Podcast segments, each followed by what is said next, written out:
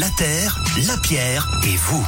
C'était Loy avec euh, Gold à l'instant sur Radio Scoop. C'est parti pour La Terre, la Pierre et vous maintenant. Bonjour Philippe Lapierre. Salut Eric, salut à tous. Alors Philippe, c'est pas une semaine comme les autres, hein. c'est euh, en ce moment la semaine européenne de la mobilité. Ouais, ça se passe chaque année du 16 au 22 septembre et le but c'est de choisir des modes de déplacement respectueux de l'environnement. Transport en commun, covoite, autopartage, vélo ou marche. Le thème cette année c'est Save Energy, économiser l'énergie. Voilà, c'est très à la mode et tout le monde peut participer bien sûr, hein, les particuliers, les collectivités, les établissements publics, les entreprises ou les assos. Et vous avez peut-être vu d'ailleurs que Paris a organisé une journée sans voiture dimanche dernier. Alors clairement, hein, les habitants d'Île-de-France n'étaient pas prêts. Il y a eu des, des records de bouchons en périphérie. Faut dire que c'est pas toujours possible de se passer de sa voiture. Pas facile non plus de faire cohabiter les autos, les vélos, les piétons.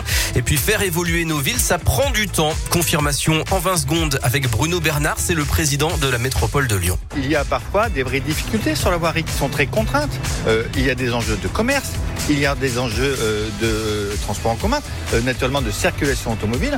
Et euh, parfois, il faut du temps pour trouver des solutions. Travaillons ensemble pour trouver des solutions et qu'il partout, il y ait de la sécurité pour les piétons comme pour les vélos. Voilà, au total, près de 2800 villes participent à cette semaine de la mobilité dans 43 pays. Dans la région, on peut citer Charnay-les-Mâcon qui lance l'événement La rue aux enfants pour faire découvrir aux familles d'autres moyens de se rendre à l'école.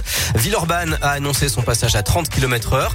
Et puis la métropole de Lyon a communiqué cette semaine sur le développement de ses pistes cyclables, les fameuses voiles lyonnaises. Peut-être aussi que votre entreprise a mis en place des actions comme un défi mobilité, une journée de covoite par exemple. hein, c'est assez facile avec les applis comme Blablacar ou bien des ateliers de sensibilisation. On peut organiser par exemple un café vélo, l'occasion pour les non-cyclistes d'aller poser leurs questions à leurs collègues cyclistes autour d'un petit café.